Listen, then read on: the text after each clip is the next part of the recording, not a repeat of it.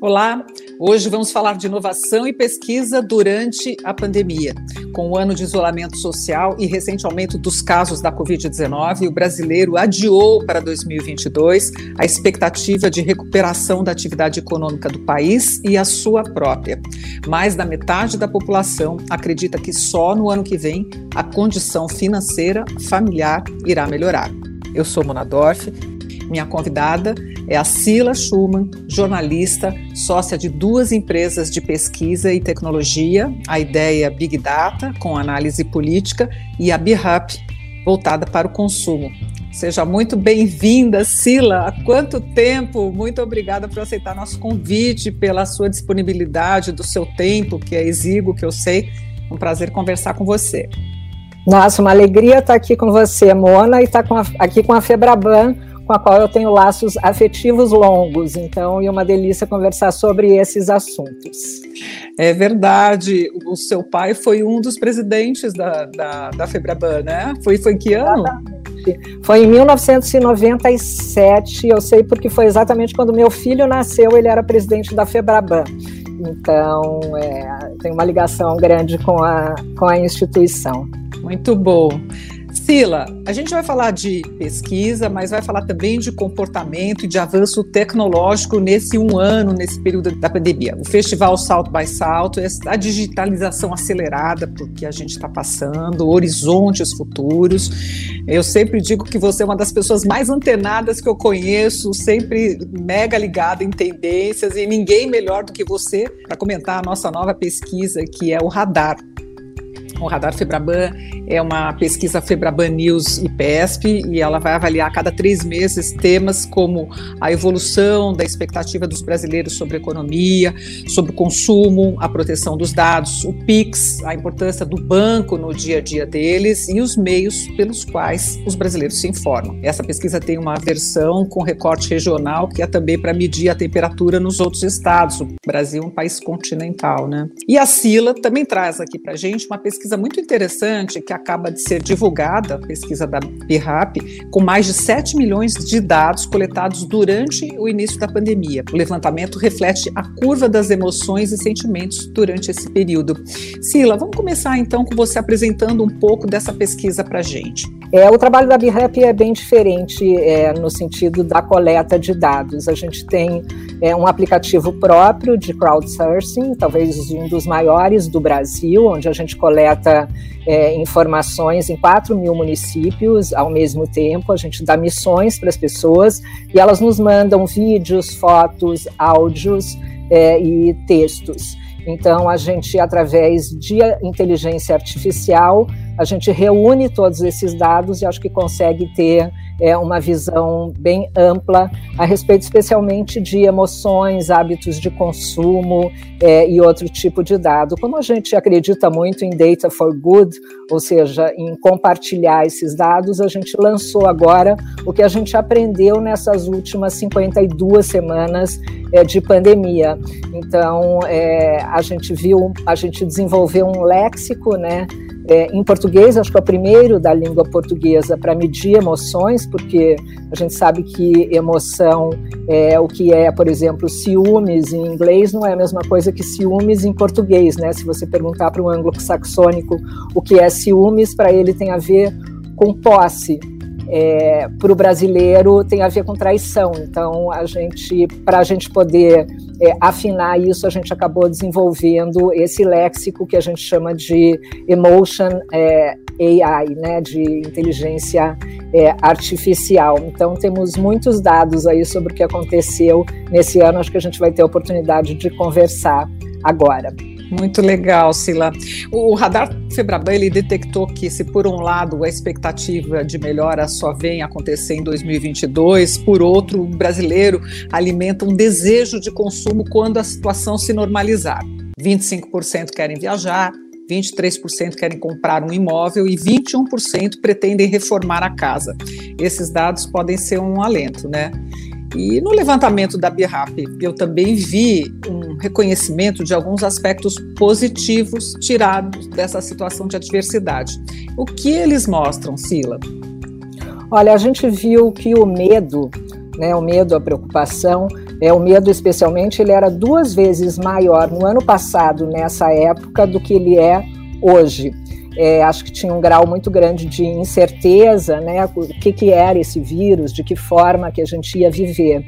É, e é curioso ver que medo e preocupação eles oscilaram na curva, não objetivamente é, ligados ao que tá, ao número de óbitos, por exemplo, ao número de, é, é, de aumento é, do, do, dos focos da pandemia, é, e sim algumas datas e alguns sentimentos. Né? Então a gente viu, por exemplo, aumento do consumo e da alegria em datas festivas, tipo Dia dos Namorados. Eu acho que foi a primeira, a primeira que a gente fez foi Dia das Mães, é, depois Dia dos Namorados e a gente percebeu essa taxa de felicidade aumentar imensamente no final do ano, na virada do ano, né, no Natal.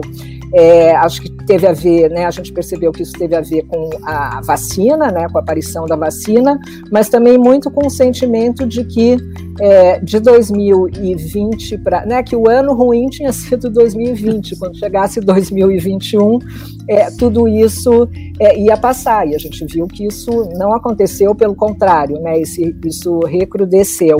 A gente faz também, a gente teve a curiosidade de fazer também um cruzamento desses sentimentos é, com o ICC, né, com o índice de é, confiança do consumidor, e a gente viu perfeitamente é, é, esses, né, essas curvas, quando aumentou a curva é, de preocupação e de medo, diminuiu o índice é, de consumo e o contrário também a gente percebeu. Então, é, é, né, a gente vê cada vez mais o uso da inteligência artificial na predição da economia, o que é algo que pode contribuir muito é, com muitos setores. Sila, eu lembro que a gente fez uma live no início da pandemia, o ano passado, né? Eu ainda não estava na Febraban, mas a gente falou do que estava acontecendo. E agora, como você bem lembrou, a gente voltou a estaca zero nesse ano de 2021, né? Tanto que nem o ano passado, só que com a perspectiva da vacina. Lembra que se falava do novo normal, é, que as pessoas iam mudar? É, o Silvio Meira falou para gente numa entrevista no SEAB que, que não tem novo normal, que tem novos normais. O que, que, você acha disso? Né? O novo normal já chegou, é o que a gente está vivendo, a gente ficar isolado em casa e quando sair, sai de máscara e ainda assim sai muito rápido para uma coisa muito necessária. O que, que, você acha desse, desse novo normal? As pessoas mudaram mesmo? Eu, eu concordo que temos novos normais, né? Eu vi outro dia uma socióloga falando que o novo século vai começar de fato após a pandemia, assim como o século anterior começou de fato é, depois da Segunda Guerra, né? São esses momentos é, dramáticos que causam aceleração e mudança é, no estilo de vida das pessoas. Eu vejo hoje como mudança real essa aceleração é, do digital, né? Então, idades e classes que não usavam o digital antes entrando é, para usar. Eu vejo o êxodo das grandes cidades como uma tendência, né? A mudança do, das casas, as pessoas encontrando um espaço melhor para trabalhar dentro de casa, o, né, esses grandes escritórios trabalhando, mesmo os que estão voltando agora em países que a gente vê trabalhando de forma híbrida. Eu acho que isso é alguma coisa é, que veio para ficar, uma maior conectividade, né? Então, por exemplo, uma coisa que a gente é, percebeu é, num dos nossos primeiros estudos foi é, a adesão do varejo, né, da, do e-commerce ao WhatsApp. É, e isso veio, curiosamente, foi a nossa área de antropologia digital que percebeu, isso veio das classes mais baixas. Por quê? Porque o sujeito lá, é, que mora numa comunidade onde tem maior confiança, maior é, conhecimento das pessoas, ou seja, não mora nessas redomas em que a gente vive nos apartamentos, é, ele mandava um zap ali para o açougueiro que ele conhecia e dizia: Oi, é, eu preciso aqui de duas sobrecoxas. É, você pode preparar aí para mim, eu já passo aí para buscar. É, e aí, hoje a gente vê as grandes redes de varejo é, trabalhando no WhatsApp. E o WhatsApp é um jeito é, de vender que traz maior confiança, né?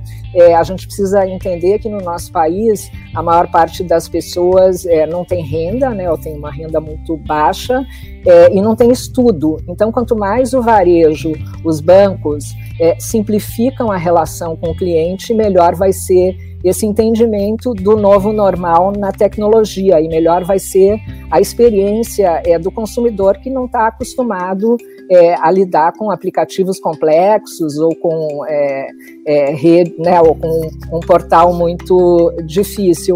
É outra coisa que a gente vê nos hábitos de consumo que a gente viu muito claramente no começo, quando aumentou esse medo e a preocupação, as famílias passaram a consumir muito mais doces e refrigerantes, né? Um jeito de é, tentar é, é, baixar a ansiedade através do açúcar, né? Agora o que a gente tem visto é um aumento do refrigerante litro ou de litro e meio, que era uma tendência que não existia mais, né? As pessoas compravam refrigerante de latinha, porque pediam nos aplicativos de comida ou almoçavam muito fora, né, perto dos seus locais de trabalho, enquanto que hoje tem o almoço em família e esse litrão ele é muito mais barato. É, então, é, a indústria de refrigerantes tendo que se adaptar. Eu estou dando aqui alguns exemplos de novo normal é, que são, enfim, muito interessantes. No caso é, de moda, né, a gente já existia uma tendência é, de uma eliminação do salto alto, né? Não sei você, mana, mas eu passei anos trabalhando de salto altíssimo o dia inteiro, num trabalho meu super Deus. pesado que era o meu, e eu com aquele salto gigante, né? Hoje eu não posso imaginar fazer isso, e depois de um ano em casa, então, imagino menos ainda, porque perdi completamente, né? Eu imagino eu indo jantar fora, de repente sair do carro, entrar no restaurante com um salto bacana, é, porque a gente se sente muito feminina, mulher de salto, né? Mas trabalhar o dia inteiro de salto, acho que é uma coisa que não tem mais, né?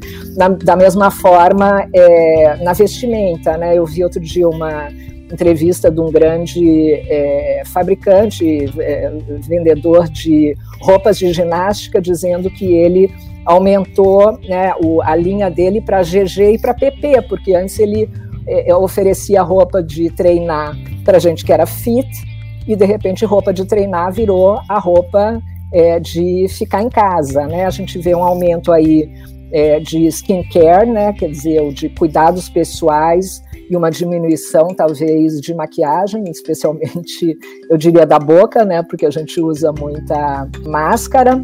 É, e eu acho que, por último, a gente tem essa questão da nossa classe média brasileira, que não conhecia a sua cozinha e nem a sua lavanderia, e muito menos os seus produtos de limpeza, ter tido que entender como é que faz isso, né?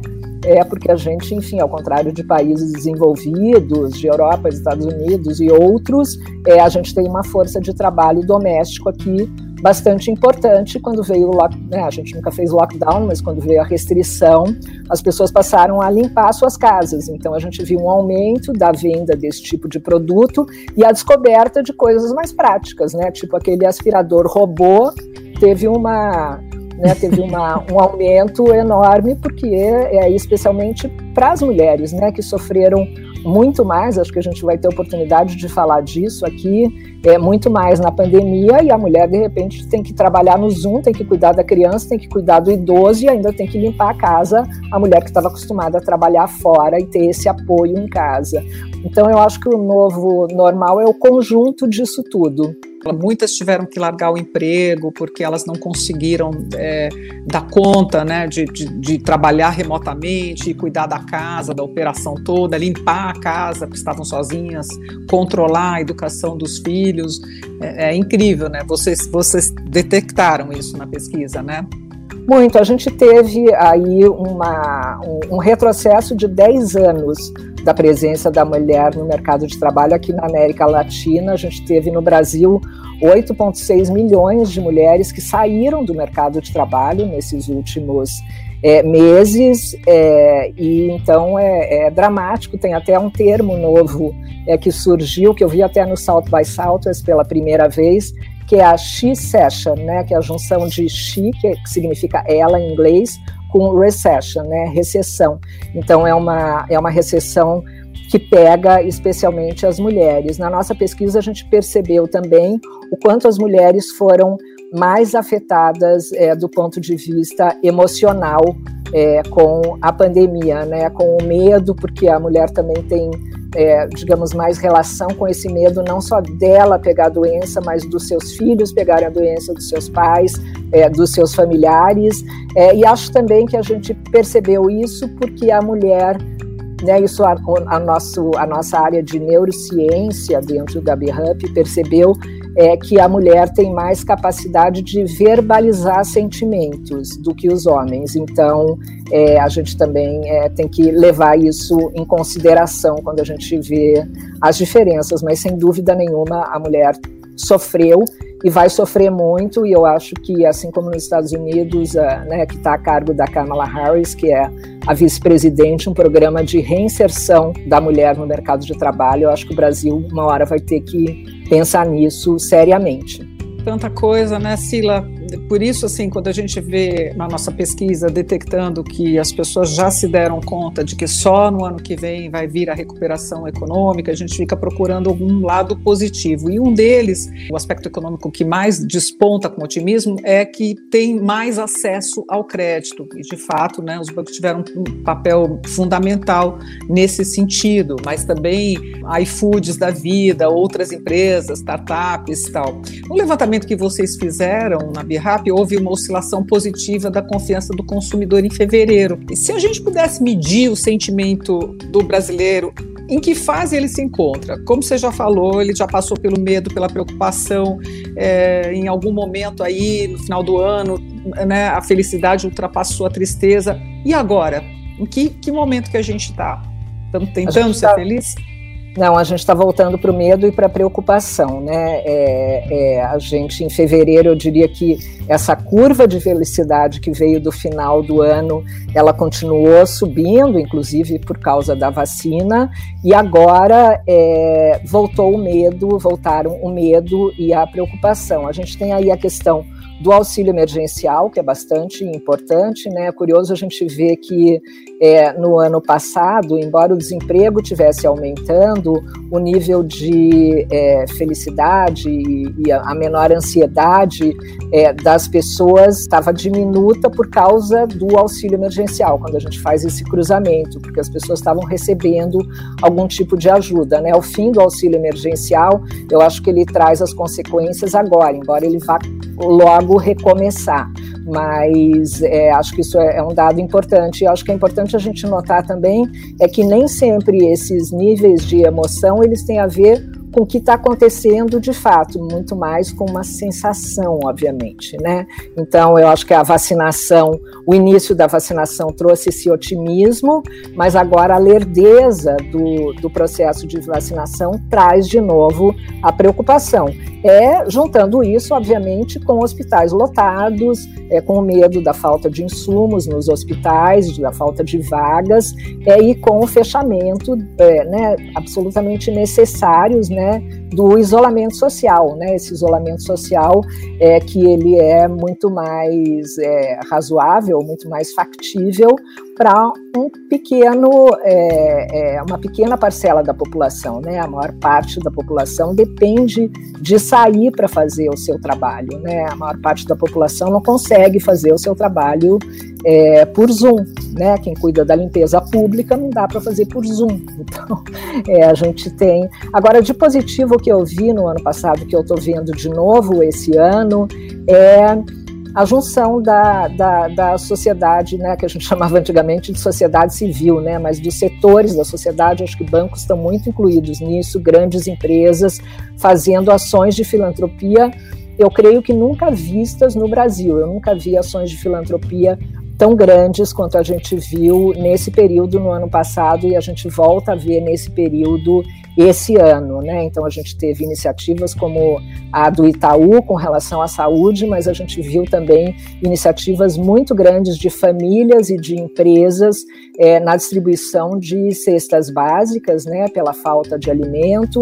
É, agora acabou de ser lançado um programa que chama Pacote do Bem, que é um programa é, que é da, da, União BR, que é essa grande, é, acho que foi a, o, o, maior hub é, de, dessas iniciativas filantrópicas no ano passado, que acontece no Brasil inteiro, teve uma presença muito grande lá, levando oxigênio e outro tipo de insumo para Manaus, quando a crise lá ficou muito grave, é, fez shields, enfim, então um movimento imenso que reúne grande parte aí do PIB nesse esforço, é, e esse pacote do bem agora, eu acho que o primeiro é, o, a primeira adesão foi da Ambev, eu creio que tem uma adesão do Boticário também, estou falando aqui do que eu ouvi dizer, mas vai ser uma campanha é, para arrecadar é, bens de saúde. Né? Tem muitas campanhas de cesta básica, mas não de saúde. Então, reformas de hospital, compra de insumos, é,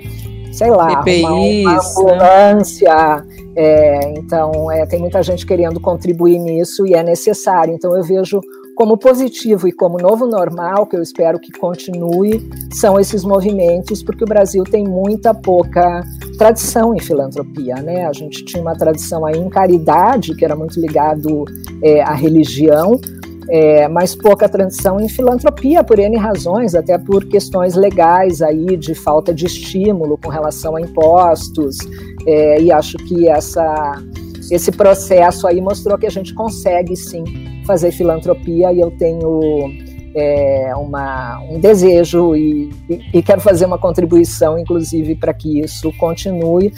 Dentro desse, desses dados um pouco mais é, pessimistas, né, no nosso radar, o desemprego, a inflação e a taxa de juros são vistos pelos nossos entrevistados como os que vão piorar mesmo nos próximos meses. Vocês têm um, um, detectado do lado de vocês isso também? Olha, eu acho que as notícias, né? Acho que o momento econômico é, que a gente vive acaba impactando, sim, é, a percepção do brasileiro com relação ao que está por vir, né? E existe uma realidade, né? A gente percebe muito mais nas nossas pesquisas, porque a gente fala com uma população é, mais ampla, digamos, é, não, que, não que a pesquisa, que o radar não fale, mas eu acho que a gente é, recebe muitos é, relatos lá da ponta, por exemplo, eu recebo vídeos e fotos da pessoa me mostrando a dispensa dela, então eu consigo enxergar o que ela tem lá. Outro dia é, teve um relato muito emocionante de uma pessoa que mostrava a sua dispensa e dizia, e, e, enquanto ela ia fazendo o vídeo, ela ia descobrindo junto com a gente o que, que tinha na dispensa dela, porque ela tinha acabado de ganhar uma cesta básica. Então ela nem sabia o que, que tinha ali, né? Então a gente vê uma realidade é, muito cruel, né?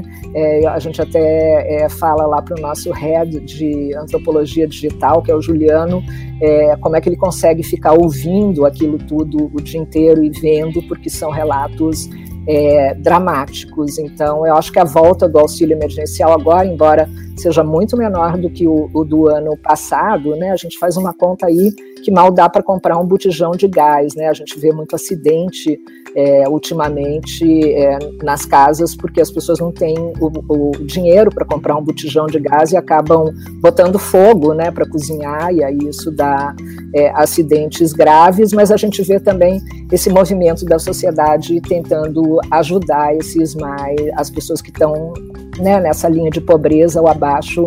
Uma outra coisa não tem a ver com a sua pergunta, mas eu queria emendar, que eu acho que foi uma coisa muito importante que a gente viu no, nesse ano, é o aumento é, da, do problema de saúde mental. É, a gente, saúde mental muitas vezes foi percebido, eu acho, como uma frescura, como uma doença de rico, como uma doença que não era uma doença, né? E agora a gente percebe muito fortemente nas nossas pesquisas, é, falando com classe C, D e E, ataques de pânico, gente não conseguindo dormir, gente muito deprimida. A gente vê também, é, a gente viu 60% ou mais é, das mães falando de preocupação com a saúde mental dos seus filhos. É, então, é, isso é, causa uma preocupação, né? Acho que isso é uma pauta que vai ter que entrar nas políticas públicas do país logo. Não tem, acho que, um espaço muito grande para isso agora, quando a gente tem uma crise sanitária e uma crise econômica é, ocupando todos os espaços, mas acho que é uma questão que vai ter que ser enfrentada, inclusive pelas empresas que vão ter é, toda uma força de trabalho deprimida, né? Então, é preciso cuidar muito disso nesse momento. Eu, fiquei pensando, né, por mais que se falou tanto nisso também, na reinvenção, de você se reinventar como profissional e, e como profissões, nem sempre dá, né? Aqui é bem, bem, bem esse caso. E também. É, nesse caso, desculpa te interromper, nesse caso que a gente ouve, assim, é o sujeito que trabalhava no evento, ele virou motorista de Uber, mas tem um limite para isso, né? E tem gente que trabalha nisso há 20 anos e que é muito bom nisso, né? E que, enfim, está tendo que arrumar outra profissão, mas isso não é uma reinvenção, né? Isso é uma questão de. Quebra-galho, né? Quebra-galho de momento, né? Acho que a gente tem que ter uma, uma noção também de que né, não dá para dizer para todo mundo se reinventar. O, o, a nossa pesquisa, como eu lembrei, ela vai eh, acabar mapeando isso trimestralmente, né? Como é que está a, a, evolução das expectativas do brasileiro em relação a, a, a consumo, em relação a dados, né? Vazamento de dados, uh, informação, como a pessoa se informa, né? Eu queria lembrar aqui que essa pesquisa ela está no hub da Febraban, no Febraban News, e você pode acessar a qualquer momento e também na plataforma Nunes. E aí eu penso o seguinte, falando em revenção, Sila, a vida no Zoom, em lives no Instagram, reuniões remotas, virtuais, parecem que não estão dando conta, né? Quando você diz dessa questão da depressão, do burnout, que tem muita gente trabalhando muito mais do que trabalhava presencialmente, né? Lembra daquele Second Life que se falava, né? Que era o, é, uma, uma, possibilidade de você estar num jogo e que você... Parece que a gente está vivendo um Second Life, né? tem razão. Eu brinquei bastante de Second Life, porque eu sou muito novidadeira, eu gosto de, de entrar mesmo nas novas tecnologias e entender é, esses hábitos. Eu brinquei bastante de Second Life, é, passei bastante tempo lá, mas parece mesmo, né? Às vezes parece que a gente está numa distopia é, e, e, e, eu creio que a gente está. Eu vejo, por exemplo, clientes meus, né? No começo da pandemia, a gente tinha reuniões de Zoom intermináveis, né? De repente, as reuniões de Zoom passaram a durar uma hora. Agora já tem um novo, é, um novo Código. É, código que a reunião dura meia hora, porque as pessoas seriam mais é, produtivas é, só durante meia hora. Não dá para você conseguir ficar. Outra coisa é desligar a câmera, né? Você ficar se olhando o tempo todo, você começa a ver defeitos em você, você começa a, a, perceber coisas e começa a se relacionar com você mesmo, que é muito esquisito, né? Como se você estivesse se olhando no espelho muitas horas por dia, né? Então desligar a câmera é outra coisa que muita gente é, tem feito, né? Acho que muita gente aprendeu a desligar o microfone durante o processo, né? No começo era aquela confusão, aquela cacofonia, né?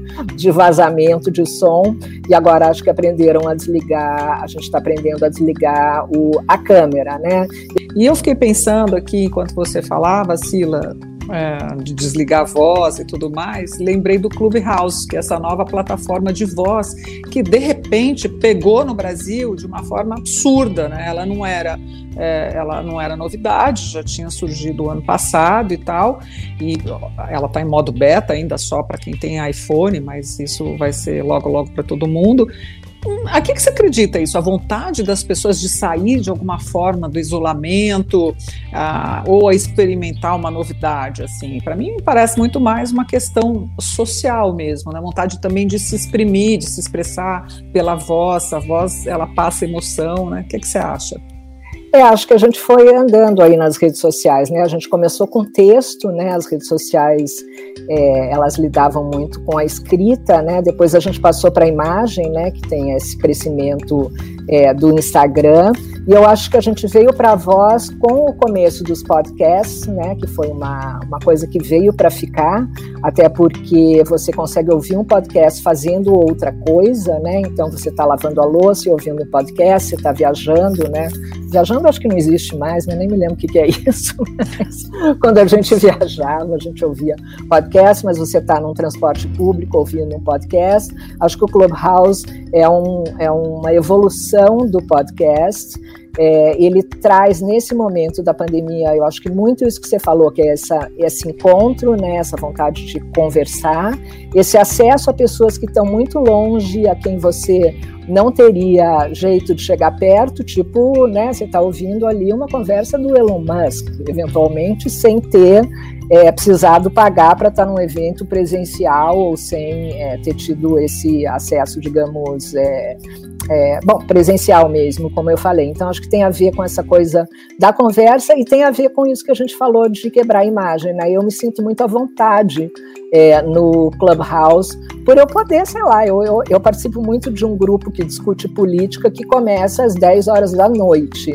Eu tenho bastante dificuldade, eles me chamam lá de, de, de Bela Adormecida, de, de Cinderela, não sei qual é o personagem, porque eu chego uma hora que eu durmo, porque eu durmo mais cedo, é, mas eu me sinto muito à vontade de estar ali na minha cama, né, e de não precisar é, me produzir de forma nenhuma para estar participando de uma conversa que muitas vezes é, é muito rica. Então, é, eu, eu acho, né, as outras redes, né, as outras plataformas correram já atrás do Clubhouse, né, estão é, fazendo experiências é, parecidas. Então, acho que é, o, a voz veio para ficar, sim. Bom, e já que a gente está dando dicas aí de, de, novidades, de inovação, vamos falar do South by Southwest, que a gente mencionou lá na frente, né? Esse festival que acontece todo ano em Austin. Esse ano foi online, claro, ninguém se deslocou até lá, mas ele é super concorrido normalmente, e mesmo que virtual, não deve ter custado o que custava ali nas edições anteriores você ir até lá, mas eu lembro que sempre tinha novidades. Você que é antenada, Sila, o que, que você ouviu de bacana no South by Southwest? É, esse ano, eu, eu acho que uma das coisas do South by Southwest que eu mais presto atenção é na Amy Webb. Ela, todo ano, ela leva para lá é, cerca de 500 predições, ela é uma futuróloga, e ela leva quais são, né, o que, que vai acontecer é, daqui para frente, né, quais são as tendências desse novo normal, né, como a gente fala hoje, mas enfim, quais são as tendências? É, eu destacaria aqui é, duas tendências que ela trouxe esse ano, é, que eu achei muito. Né, às vezes elas são de medo, essas tendências, mas são coisas que, em geral, acontecem. Eu já acompanho ela há bastante tempo. Então, uma delas é, é se chama é, realidade diminuída, né? A gente tinha a realidade aumentada como uma tendência antes, né? Com aqueles óculos e com, é, é, com realidades artificiais, né? E agora ela fala dessa é, realidade diminuída que significa você simplesmente eliminar coisas da sua frente que você não gosta. Então, pode ser um som que está te incomodando e você tem um dispositivo que você consegue eliminar, mas é de medo porque você consegue também eliminar pessoas, por exemplo. Eu não quero mais ver pessoas negras, eu não quero mais ver mulheres, eu não quero mais ver crianças. E você vai conseguir eliminar isso. Então, acho que do ponto de vista ético, é uma questão bastante preocupante, mas é uma tecnologia que já existe e que ela prevê é, que vai pegar, que vai, que vai é, enfim, ser Nossa. normal. Como então, assim? Já não essa... basta o que, o, o, que a gente vive em bolhas de internet, vai fazer mais uma bolha? Ela, ela, ela tira visualmente? Visualmente e auditivamente e auditivamente, você passa a não escutar, eu não quero mais. Assim, ela, o lado, né, quando alguém cria uma tecnologia desse tipo, eu acredito sempre que é para o lado bom, né? Então você pensa assim, é, né, agora, por exemplo, a gente está tendo muita obra, né? Isso é uma coisa que aumentou muito é, durante a pandemia. Aí eu tiro o barulho da obra, eu consigo eliminar um barulho de obra se eu tiver com fone X ou sei lá de que jeito. Aí eu não, não sei como é que funciona é, detalhadamente a tecnologia. Eu consigo tirar o barulho da obra, que seria ótimo, mas eu consigo também tirar o barulho do meu marido que está me falando uma coisa que eu não estou afim de ouvir, né? Aquele lá, lá, lá, lá, lá que a gente fazia quando era criança, né?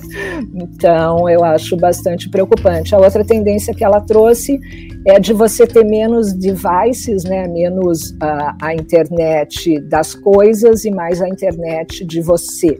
Né? Então, a gente vai passar a ter espécies de chips, né? Quer dizer, de você é, botar a internet no seu corpo. Então você é, conecta o seu corpo à sua casa inteligente. Então o meu corpo vai me dizer é, que eu estou precisando comer e o meu forno de micro-ondas vai começar a fazer o meu almoço. Outra coisa que ela trouxe, outra coisa que ela trouxe tem a ver com privacidade de dados por causa da pandemia, né? É, em Israel, por exemplo, a gente viu a diferença, né? Esse é, agora com relação à privacidade do paciente para ser vacinado, né?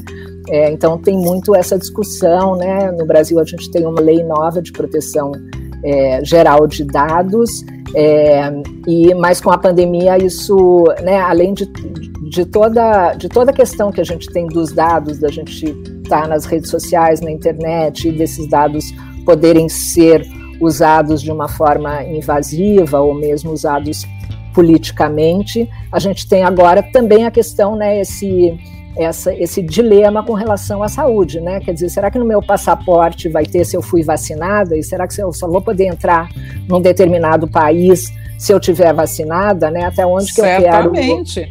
Pois é, mas até onde, até onde que eu quero é, liberar esse dado, que é um dado é, pessoal meu, né? Até onde que um governo ou que um outro país pode exigir isso de mim. Então eu acho que toda essa essa questão que traz uma questão aí maior de, de vigilância mesmo do cidadão, né? É, de vigilância do cidadão. Então, isso é uma outra questão que ela trouxe como um, um, uma questão importante aí para a gente prestar atenção. Na pesquisa, a maioria, metade da população respondeu que se informa pela internet e a maioria também se sente insegura em relação à proteção dos seus dados. Os bancos investem 2 bilhões de reais em segurança digital. Mas eu queria saber, assim, na sua opinião, que eu sei que você já estudou isso também, Sila, de que maneira essa nova lei, a lei de proteção de dados, vai impactar na vida das pessoas? Olha, acho que ela é uma lei muito necessária, né? Quem começou a legislar e que está muito na frente nisso foi a Europa, né? Os Estados Unidos vem bem atrás nessa questão. A gente se inspirou bastante na lei europeia. São questões que se colocam é, nesse mundo novo, né? Eram questões que a gente não se preocupava inicialmente, né? Como você disse, essa questão da segurança, de você estar tá, né, o tempo inteiro na internet, não era uma preocupação, até que a gente viu aí é, até eleições serem é, manipuladas, né, ou, ou, ou, fazer parte de uma manipulação é, de informação para eleger presidentes e outras questões aí, tem até um submundo né, do, da internet que pode causar grandes danos. Né? Então a lei é bastante necessária, o Brasil acho que fez uma lei é, que ainda está sendo compreendida até pelo setor, né, até pelos advogados e pelas empresas. É uma lei que já pegou, né, a gente tem essa brincadeira aqui no Brasil de lei que pega e que não pega, essa é uma lei que não tem como não pegar.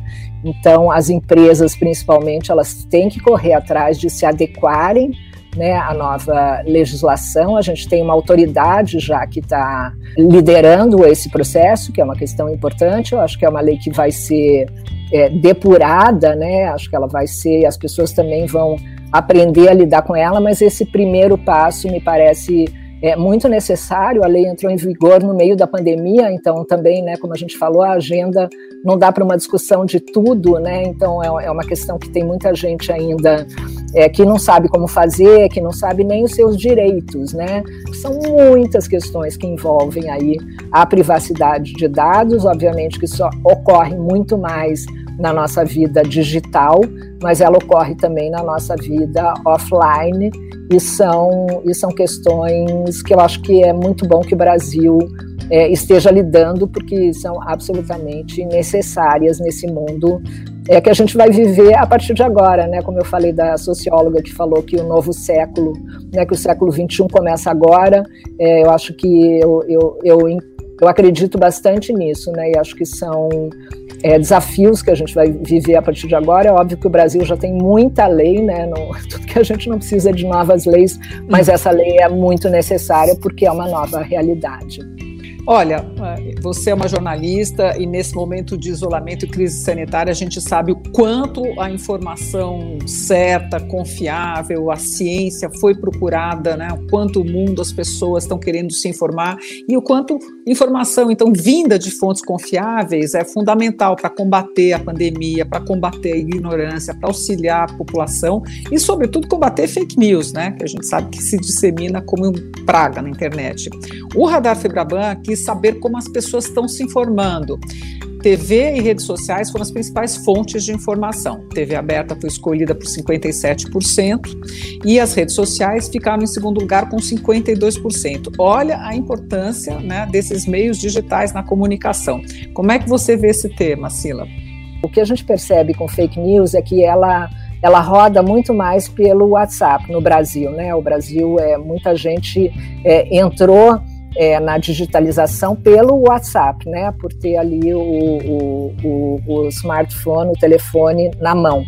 É, então, é, são pessoas que não têm uma cultura digital, né? Não, então, são pessoas às vezes mais idosas ou de menor escolaridade, mas eu diria que isso se amplia para todo mundo. E o que acontece? Nos grupos de WhatsApp, você recebe informações de gente da sua confiança, né? Então, são familiares, são colegas de trabalho, são pessoas em quem você confia, então você leva em consideração de que aquela informação que vem ali na sua mão por alguém que você confia é verdadeira. E aí está o perigo, porque as pessoas passam isso para frente sem ter o cuidado de checar ou nem às vezes de pensar se aquilo é um absurdo que não pode ser verdade, né? Então acho que precisa de muita educação. Com relação à televisão é muito interessante ver o que aconteceu porque a gente viu um ressurgimento, digamos, da televisão, né? A televisão sem dúvida é, no Brasil nunca deixou de ser um veículo é, importante. A gente, né, até por essa baixa escolaridade, por uma série de razões, a gente tem no vídeo é, um, um jeito de se informar muito mais amigável né, e facilitado, mas o jornalismo acho que prestou aí um serviço muito grande é, de informação e, de novo, uma informação confiável em que o público é, é, já fazia essa relação né, entre a marca televisão e a informação é, que estava sendo dada. Então eu, digamos, concordo, né? não dá para concordar com dados, né? mas eu é, compreendo e, e, entendo é, porque que o radar encontrou isso, e a gente viu até com, na questão de consumo, foi muito interessante porque ao mesmo tempo em que os canais de streaming estavam crescendo muito, né, até o começo da pandemia, de repente a TV aberta voltou a ter um papel muito importante, né? Então os canais de streaming também tiveram que se readequar, né, nesse nesse crescimento. Então é um outro mercado aí é, que teve que se adaptar é, então, acho que isso é, é, é, bastante interessante. Com relação às redes sociais, não há como lutar contra elas. Né? A rede social é, ela pode ser boa ou ruim, né? ela, é apenas um, ela é apenas uma plataforma, ela é apenas um veículo. Eu acho que cabe a nós é, nos mobilizarmos e pensarmos realmente em ter educação, tem que sempre cuidar por que, que você está é, mandando essa notícia para frente, muitas vezes notícias que não têm fonte, notícias que não estão em nenhum outro lugar, né? Aquela notícia que você recebeu só ali, aí você abre na internet e fala, meu, nenhum jornal está falando disso, ninguém está falando disso, né? Por que, que isso seria verdade, né? Acho que na vacina a gente tem é um movimento aqui no Brasil a gente não sente tanto porque a gente tem uma tradição muito grande né, em imunização, a gente é um país que tem sucesso nessa área e as pessoas estão muito acostumadas a vacinarem seus filhos, né? E com isso a gente evita aí é, doenças que dilaceravam uma família, né, como poliomielite, por exemplo. Então, as mães estão acostumadas com isso, e na terceira idade, depois da vacina da gripe, acho que isso, né, esse, é, essa faixa etária se ampliou na confiança da vacina, mas você vê nos Estados Unidos, por exemplo, um percentual bastante significativo, especialmente entre os republicanos, de pessoas que não acreditam e que não querem se vacinar, por conta de boatos, né? A gente vê aí tratamento precoce, enfim, a gente vê uma série de questões é, que são muito graves, né? Porque lidam com a saúde das pessoas ou lidam com as suas liberdades. É, então, acho muito legal você ter trazido esse tema, é um tema que nos preocupa muito e, e, como você falou, checar, checar, checar sempre, não repassar.